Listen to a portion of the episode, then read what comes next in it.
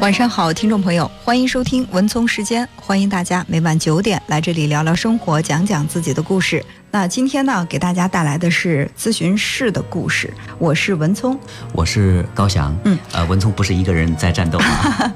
对，非常开心呢，今天和我的搭档在一起来做这个栏目啊。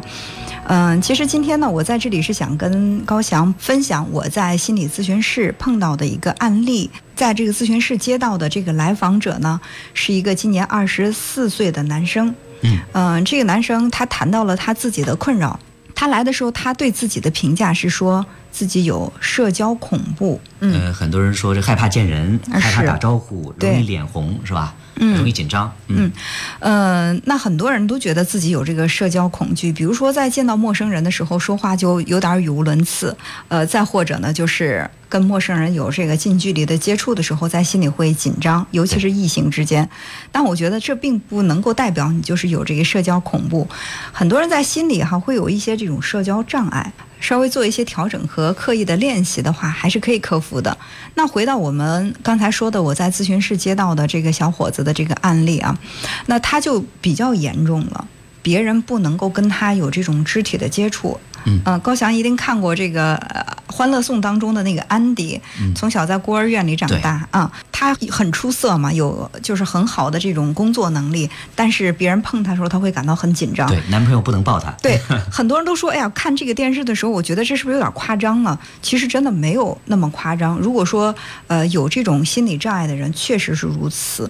那来到我们咨询室的这个小伙子，他说到一种什么情况呢？他说，比如说他在坐公交车的时候，一旦就是周围的人碰到了他的手。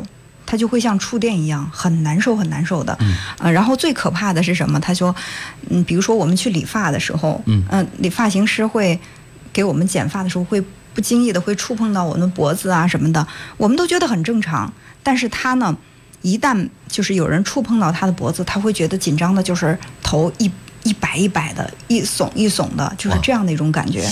嗯那如果是真是这样的话，可能他剪头发都是个困难。对，所以说他说每次去理发的时候，对他来说就是一个特别大的一个心理挑战，就不敢去。他内心最大的一个困扰就是为什么别人都不能碰他，一碰他他就那么紧张。然后那肯定我们做心理咨询的，遇到这样的问题，首先想到的就是追根溯源嘛。然后我呢就。详细的问了一下他的成长经历，我就说，呃，那你跟爸爸妈妈你们之间的关系怎么样啊？还有你爸妈他们之间的这个感情怎么样？他就说，在他很小的时候，可能就是三四岁的时候，他爸妈就离婚了。哦，离婚之后呢，他就是跟着妈妈在一起生活，但是妈妈呢又是一个非常非常苛刻的追求完美的人。所以经常会不允许他做这个，不允许他做那个，啊，把他好像是控制在一个无菌的环境当中一样，嗯要求害控制害怕他受伤害。我觉得这个可能我作为女性来讲，我还是能够理解的，因为女人嘛，一般都特别有那种安全感，比起男人来说可能没有那么强。嗯。尤其是她一个单身的妈妈带着一个那么弱小的孩子，她可能更加害怕孩子受到这种伤害。就是为了避免让孩子受伤，所以说就让孩子好像就装到那个无菌的环境里边，对看似对安全了。对，所以说他说他在他的记忆当中，他是没有过跟其他的小朋友在一起玩的这种经历的，基本上就是上学，然后放学以后回家，然后在家里待着，就是这样的一种状态。嗯，然后我就问他哈，我说，那你是不是跟别人从小就没有这种肢体的接触？他说我没有这个机会啊。嗯，呃，然后我就说，爸爸妈妈离婚之后，爸爸还会来看你吗？你跟爸爸还有这种互动吗？他说，自从爸爸妈妈离婚之后，爸爸就没有在他的生活当中出现过，无论是嗯言语上的那种问候啊，包括来看他都没有。这个人好像消失了一样。对，然后说就只有他跟妈妈相依为命，然后妈妈呢又是那么一个焦虑的，嗯，特别苛求完美的人，然后把他就是圈起来，我情愿让你不接触外界，也不要让你受到伤害，就是这样的一种状态。他因为他是个男孩嘛，我就问他，我说那如果这样讲的话，我想问一下，你跟妈妈你们之间还有这种肢体的这种接触吗？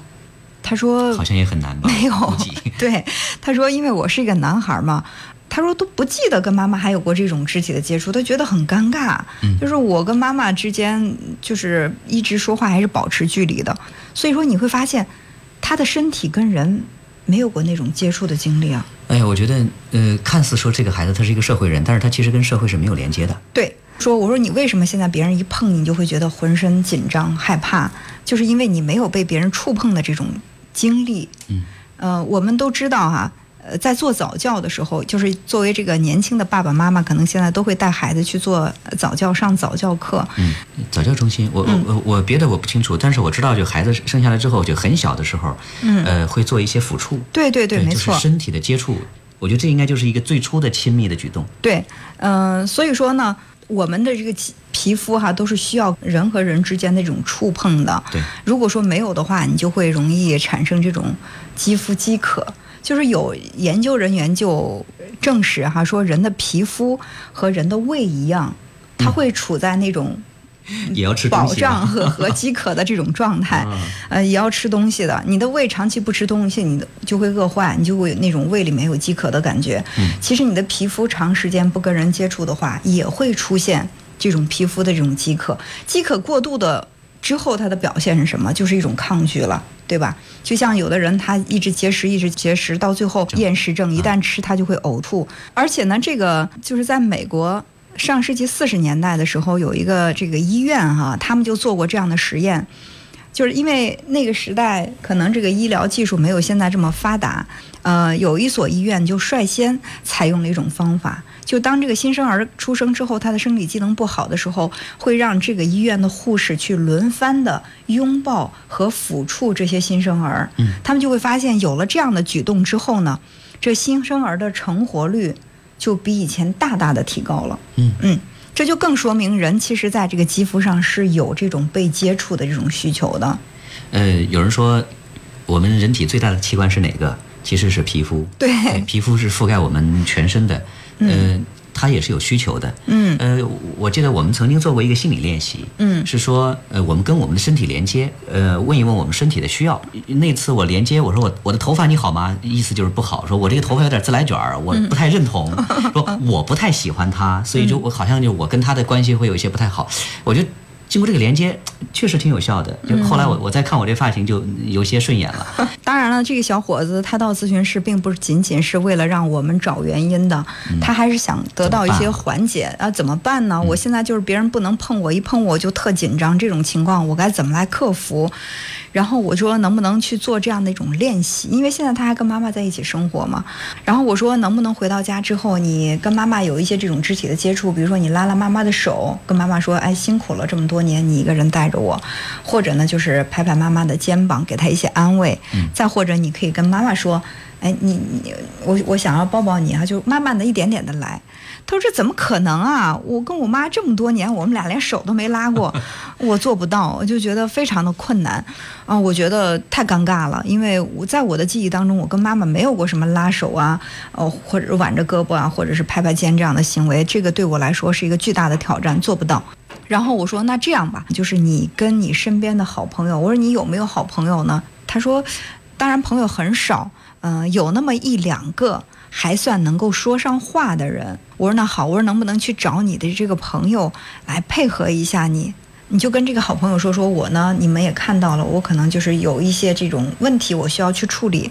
那治疗师给我布置的任务呢，就是让我去学会跟人接触。可能一开始我不适应，我不舒服，但是我希望你们可以帮帮我。比如说我们两个可以握握手，经常的让我去感受一下，我跟别人握手的时候，我除了紧张之外，还会有什么样的感觉？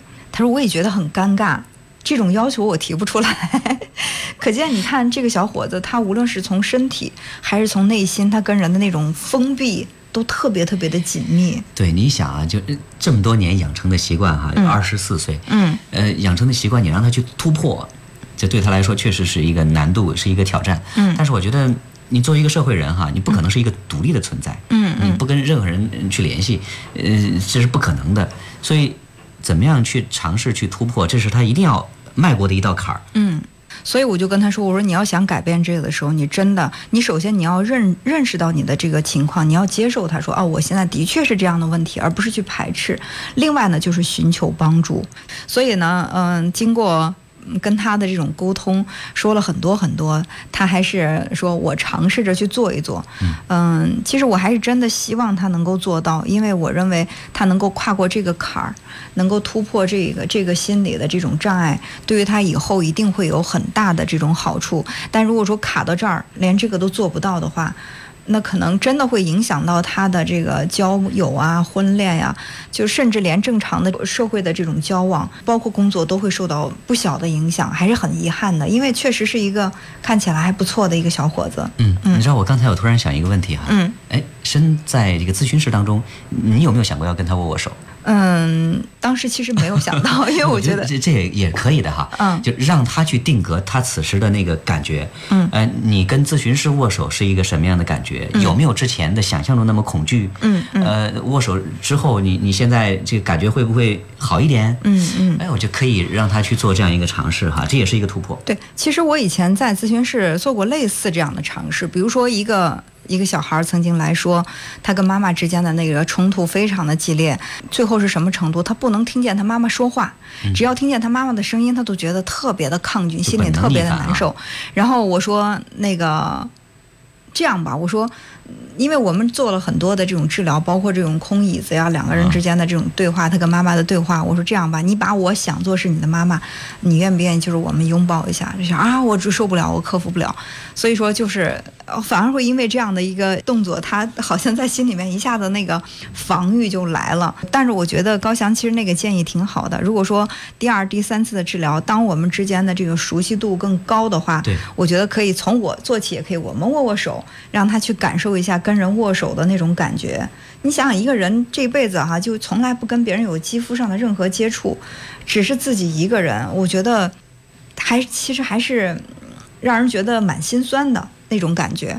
嗯，所以说我们今天在这里跟大家分享的这个案例，不仅仅是告诉大家，就是我们这个肌肤和胃一样，是需要去得到一种满足感的。呃，我们要谨防这种肌肤。饥渴症，我觉得还有一个更大的意义，就在于，嗯，我们是不是学会跟身边的人在肢体上面有一些互动？比如说，你作为孩子，也的确跟爸爸妈妈没有过那种肌肤上的那种接触。嗯。那听到我们今天的这个直播之后，会不会想，哎，马上要过节了，然后找个机会回到爸爸妈妈身边，我给妈妈就是梳一下头发啊，或者说跟爸爸之间，我们之间有个像。